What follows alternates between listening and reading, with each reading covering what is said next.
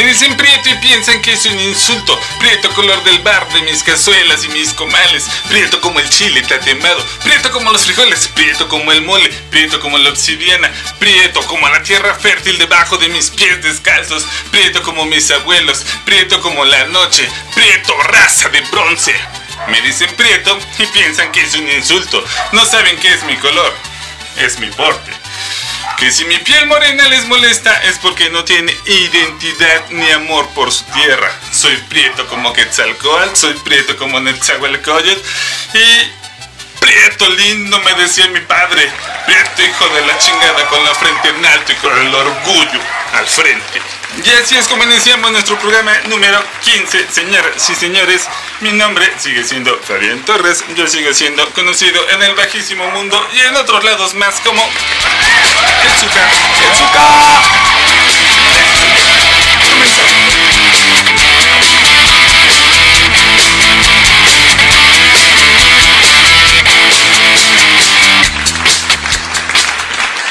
Así es amigos, muchísimas gracias por estar aquí nuevamente como cada miércoles en su nuevo programa favorito, El Retorno de El Zuka. Yo soy El Zuka, este es su programa y estamos aquí en el episodio número 15.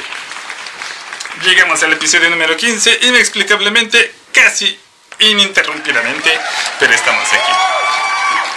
Aquí va, empezamos con un, texto que se le atribuye a Yalitza Aparicio, eh, al menos así lo encontré en Twitter, si saben quién es el autor original, pues les agradecería mucho que me lo pongan por aquí abajito en los comentarios. ¿De qué vamos a hablar, señores y señores? Hoy vamos a hablar de un hecho que es más que obvio y que se hizo súper evidente en esta semana, que tenemos una nueva Yoko Ono en nuestro país. El efecto Yoko Ono ha surgido una vez más y se ha dado en nuestro país en las más altas esferas políticas. Saben a lo que me refiero, saben todo lo que pasó la semana pasada con la señora, no primera dama, Beatriz Gutiérrez Müller. Así es, eh, en este momento cobra sentido esa teoría de por qué todo lo que nos prometió el eh, ahora presidente Andrés Manuel López Obrador no se ha cumplido del todo o no al menos como él nos los había explicado, como él nos los había hecho creer que iban a suceder las cosas. Está trabajando, sí, sí está trabajando, pero eh, hay algunas cosas que se están saliendo mucho, mucho, mucho, demasiado de control. Y acabamos de ver la semana pasada por qué. No lo sabíamos y no nos explicábamos cómo un personaje que tanto tiempo nos estuvo aventando un choro, de repente cambiara toda su ideología, de repente... Eh, pues incumpliera todas sus promesas y todo lo que había dicho. No, usualmente venía siendo constante, había sido constante, constante, constante entre lo que hacía y su discurso. Pero últimamente ya no ha sido así, sobre todo cuando ha estado de presidente y no sabíamos por qué, pero muchos lo descubrimos esta semana, muchos que hemos sido víctimas de una relación tóxica, lo descubrimos esta semana, el señor está en medio de una relación tóxica con la no primera dama, porque se ve claramente que ella es la que mueve todos los hilos ahí dentro, es la que toma todas las decisiones. Estoy diciendo una estupidez, ya lo sé, pero al menos eso es lo que se percibe todos los hombres que hemos estado dentro de una relación tóxica sabemos y podemos distinguir los patrones, sobre todo cuando la tóxica aparece en público. Cuando no aparece en público, pues no nos damos cuenta de la gravedad del asunto. Hasta que vemos a la tóxica ahí haciendo todo su desmadre, decimos, güey, pobre cabrón, está súper atoradísimo. Pero bueno, esperemos, esperemos que esa situación tenga, tenga, tenga, pues, se componga, ¿no? Tenga alivio, tenga remedio, no lo sé. No lo sé, pero esperemos que algo suceda ahí. Y, digo, está, está cabroncísimo. Está, está muy, muy, muy cabrón esa situación. Todo el mundo vio el desmadre que hizo la señora la semana pasada, entonces, güey, sea, olvidémoslo. Olvidémoslo porque no queremos que nos censuren. Nada que va, nosotros solamente nos ven nuestros familiares y amigos muy cercanos, entonces no estamos a nada cerca de que nos puedan censurar, aunque sí vamos a hablar de ese tema justamente en ese programa en unos minutos más. Ah, miren, no estoy diciendo con esto, no le estoy dando la razón a la oposición, ¿ok? La neta, sí, el gobierno actual ha hecho muchas estupideces, muchas tonterías. Y todos lo sabemos, no podemos negarlo. Por más de que queramos defender a este personaje, no se puede ya no se puede. Al principio pues todavía era como que, medio factible apoyarlo y todo porque pues mm, le, lo estábamos apoyando, ¿no? Pero ya después, a lo largo de estos meses, de, del más de un año que ya llevamos transcurridos con él, nos damos cuenta que en realidad no está levantando para nada el vuelo, ¿no? Digo, tuvo una situación muy peculiar y única en la vida, supongo, que le tocó esta terrible pandemia también y con su gobierno la va a tener que superar. Yo les dije hace unos capítulos, o sea, después de esto nos vamos a dar cuenta de cómo reacciona el país, de en realidad qué proyecto tiene, y así si está bien afianzado lo que nuestro señor presidente quiere para el país, o si realmente está hablando pues, al aire, ¿no? Pero seamos honestos, seamos honestos, o sea, yo ya les acabo de decir por quién voté. ¿Y ustedes por quién votaron? Eh, realmente no había otra opción, no había por quién votar. No me van a decir que si hubiéramos votado por el PRI, por MEDE, por MIT, estaríamos mejor. Claro que no. Sería la misma porquería. Y sería lo mismo de siempre y todos los, los fans de, de, AMLO seguirían diciendo, ay, es que estaríamos mejor con López Obrador. Pues ya vimos que no, estamos igual. Realmente esto no cambia mucho, ¿eh? estamos exactamente igual que si tuviéramos el gobierno de, de, de Anaya, del PAN. Ya lo tuvimos con Calderón y Fox y fue lo mismo que el PRI y lo mismo que está haciendo Morena es lo mismo que hizo el PAN y lo mismo que hizo el PRI. ¿Sale? Son diferentes güeyes nada más en el puesto, pero... Eh, el, la manera de trabajar es exactamente la misma. No, no creo que, que, estuviéramos mejor con ninguno de, de, ellos. O sea, el Bronco, por Dios, o sea, ni siquiera lo voy a seguir mencionando. No, o sea, cualquiera que hubiera ganado sería la misma porquería. Porque pues parece que nadie tiene un proyecto de nación. ¿Sale? Ahora, ahora toda esa gente que pide la, o sea, vean, toda esa gente que pide la renuncia de Andrés Manuel López Obrador, ok, digamos que renuncia, ¿qué va a pasar? ¿A quién van a poner? ¿Ya tienen un candidato? No me digan que la estupidez de Guadalajara, ¿eh? Porque... Un candidato firme, la verdad es que a dos años de gobierno federal no hay un candidato que le pegue. No hay alguien que tú digas, está ahí, estuvo ahí y puede seguir ahí y le va a dar pelea al partido de Morena en cuatro años que termine su gobierno. O sea, neta, neta, el que más expectativas tiene y es de ese mismo partido es Marcelo Ebrard. Digo, no sé muchísimo de política, pero por lo que se ve no se juzga, decía mi comadre Juan Gabriel. Entonces, pues vamos a ponernos chingones, vamos a, a, fijarnos mucho, mucho en lo que está pasando ahí en las altas esferas, porque realmente sí está complicado y la manera en que nos quieren tratar y nos quieren hacer ver las cosas es muy, muy incongruente. ¿Sale? El señor eh, presidente, nuestro presidente tiene que, que, pararse un segundo y decir, a ver cabrones, esto es lo que está pasando y se va a trabajar de esta forma. Tiene que dejar de hacer sus ridículos en la mañanera, decir que la mejor forma de sobrevivir a la pandemia es no enfermarnos de coronavirus. Ah, muy bien por usted, señor. Entonces,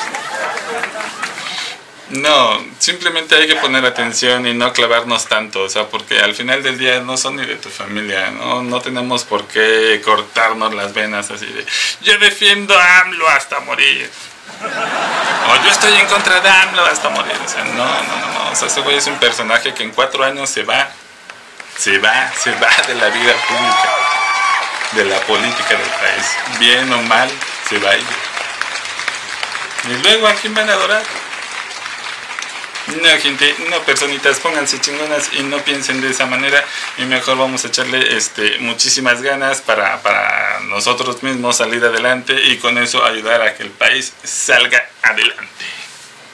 Porque bien, les comentaba hace un momento, o sea, lo que pasó la semana pasada estuvo muy, muy, muy, muy cabrón con lo, con lo de este personaje de Chumel. Estuvo, estuvo muy cabrón. La verdad es que eh, sí merece una mención y que lo mencionemos porque toda la semana estuvo en, en, Trending Topic, todo el mundo estaba hablando de ello la semana pasada, entonces sí se merece que le demos un espacio aquí. Miren, vamos a empezar por el principio. Chumel Torres es un personaje que salió de Twitter. Salió de Twitter precisamente porque porque se la pasaba publicando muchas, muchas, muchas estupideces y alguien se le hizo gracioso y le dieron un millón de followers, un millón de seguidores y, y, y, y se hizo así una persona enorme en Twitter. ¿Vale? De ahí dijo, bueno, ya tengo Twitter, ya manejo todo esto, ¿por qué no mejor hacemos un programa? Que también era el sueño del tipo, o sea, no tenemos por qué juzgarlo. Igual que ahorita yo estoy haciendo mi programa, él en un momento dado dijo, pues yo quiero hacer mi programa. Sí, sí, así es. Y entonces con un presupuesto muy bajo inició su carrera en YouTube haciendo el pulso de la República. Ustedes pueden ver sus programas de hace 7 años. Él empezó con el gobierno de Peña Nieto prácticamente.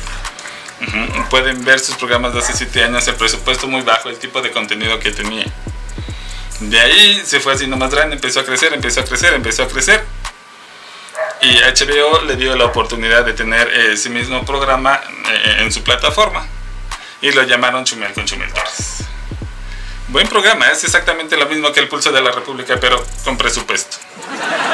Pero vaya, el punto es que él siempre, luego le dieron en Radio Fórmula, que ahorita está todos los días de lunes a viernes, media hora o una hora, no sé si ya le ampliaron el horario, eh, en el horario estelar, eh, a la una de la tarde, ahí, o sea, imagínense nada más. Pero vaya, las estupideces que este amigo dice las ha dicho siempre. Y es su forma de conducirse. Y según yo, hasta donde yo he visto, es básicamente el personaje cuando yo lo he visto en entrevistas en otros lados, la neta el tipo pues, a mí se me hace muy alivianado. Eh, y la semana pasada pasó todo el desmadre porque lo invitaron al pinche evento ese de la plática sobre racismo y clasismo en México. Y en, el CONAPRED y luego salió la señora Miller, eh, Beatriz Gutiérrez Miller, a decir de que, ay, no, ¿cómo es que le invitan a este cabrón a una plática sobre racismo si es bien racista y a mi hijo lo insultó? Hizo una broma con respecto al hijo menor de la familia presidencial, sí, no tan divertida, pero pues al fin y al cabo es una broma, ¿no? Las bromas no nos tienen que gustar a todos. ¿Y qué pasó ahí? La señora salió con este tweet al otro día cancelan la invitación, cancelan toda la reunión, de hecho. Al otro día sale el presidente a decir, pues, este güey es como si invitaran a un torturador o algo así, dijo, a una plática sobre derechos humanos. O sea, comparó a un cabrón que se dedica a hacer comedia con una mala persona, con un torturador, ¿no?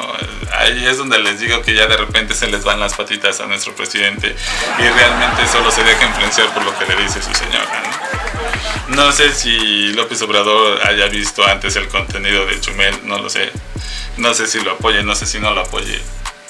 Chumel le tiraba, así como le está tirando ahorita a López Obrador, se la pasó con Peña Neta todo el tiempo.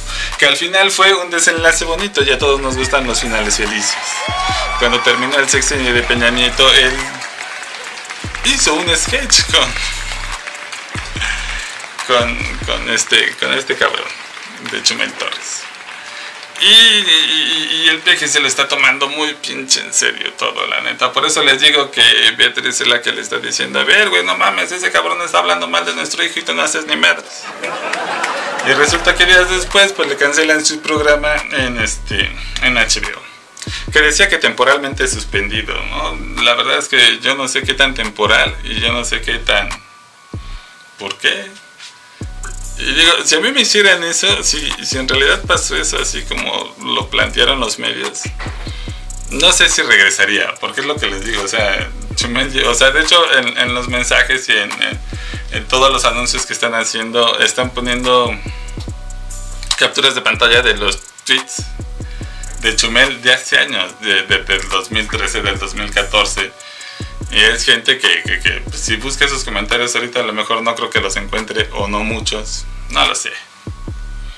Pero no podemos permitir que, que, hagan este tipo de cosas, ¿no? Que nomás porque una señora no le gusta el contenido de alguien se ponga a exhibirlo mediáticamente cuando ella claramente dijo yo no quiero aparecer, yo no quiero ser figura pública, incluso había borrado su Twitter, lo había quitado y luego pues se dio cuenta de que las redes sociales eran demasiado importantes y decidió regresar a Twitter y entonces desde cuando pues siempre que está ahí y dice algo genera mucha polémica. Yo creo que sí se da cuenta, yo creo que sí sabe porque fue periodista, sí sabe que, que, que un comentario suyo puede generar una reacción en cadena. Y entonces es eso básicamente, ¿no? De que nos estamos dando cuenta que lo mismo que antes hacía el PRI y en su momento el PAN, pues que atacar desde arriba, ¿no? O sea, una llamada y pues es muy raro, ¿no? Es muy raro que...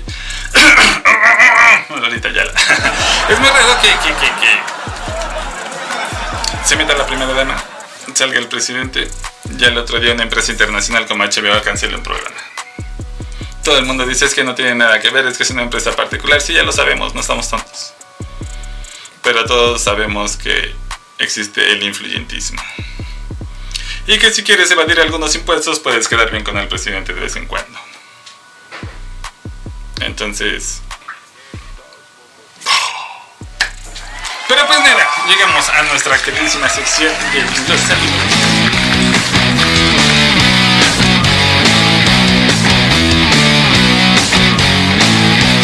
Especialmente esta vez, especial a mi amiguita Zully Morrison, que por ahí la semana pasada, Zully, te mando un abrazo enorme y mil felicitaciones por allá. Estuve inaugurando eh, una boutique de, de, pan y pasteles, una pastelería, la pastelería Bostic, algo así, está ahí, por ahí, chequenla en sus redes sociales. Zully, un abrazote, un besote y mucho, muchísimo, muchísimo éxito en todo lo que emprendas de hoy en adelante y que te vaya muy bien con esa situación. ¿Ok? Para nuestra amiguita por ahí también, este, Vane Sánchez, ella también hace un par de semanas, dos, tres semanas, este, eh, está estrenando su programa igual en redes sociales, en medios digitales. Entonces, para que se echen un clavadito por ahí a sus redes sociales y la sigan y por ahí busquen su programa y también lo vean y chequen su contenido y apoyemos unos a otros. Va que va a una niña también que está haciendo este por ahí unos covercitos muy bonitos, Denise Agüeros, por ahí está este subiendo cancioncitas y, y, echándole muchas ganitas, igual le quedan muy padres y todo. Chequenla, Denise Agüeros, por ahí está, este, entonces para que se den una vuelta por su perfil, por su paginita y apoyen todo el contenido que también está haciendo de aquel lado con respecto a la música. Yo creo que un día de estos también la tendremos por aquí con nosotros y platicaremos un ratito con ella. Amiguita, amiguita Maggie Bell, Maggie Bell del de, grupo este de los Mis Reyes VIP. Ahí por ahí si, si quieren dar un clavadito también en ese grupo, búsquenlo, los Mis Reyes VIP. Es un grupo de memes y desmadre, entonces por ahí este, chequenlo, métanse y este, agréguense. Y a mi amiguita que recién fue este su cumpleaños, besote y abrazo enorme. Mm, para otra amiguita, Sandy, Sandy, oh. Chula, besote, abrazo. Sé que igual pasaste por momentos difíciles en estos días, entonces lo mejor de lo mejor para ti y, que estés muy bien. Sabes que te quiero muchísimo y, mis mejores deseos en donde quiera que estés. ¿Ok? Y no me puedo ir, no me puedo ir sin darle todo mi amor, todo mi cariño y mandarle lo mejor de la vida para siempre. A lo mejor ahorita no lo va a ver, pero en algún tiempo eh, igual les eche un clavadito por aquí y diga a ver qué carajos estaba haciendo mi padre en aquellos años cuando yo era una niña. Mi bebé, mi hermosa Elenita, el día de mañana cumple seis añitos y me hace uno de los hombres más felices del mundo. Amorcito, te amo, eres mi corazoncito, eres mi vida y por ti hacemos muchísimas cosas y por ti hacemos todo lo que hacemos.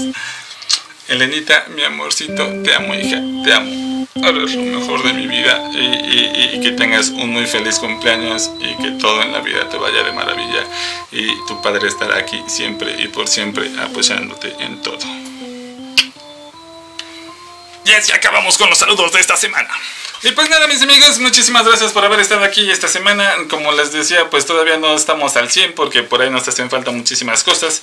Pero, este, pues de la manera más austera posible, nosotros sí estamos... nosotros sí nos apegamos a lo que decimos y de la manera más austera posible estamos haciendo este programa para todos ustedes, para no perder el hilo, para seguir en contacto.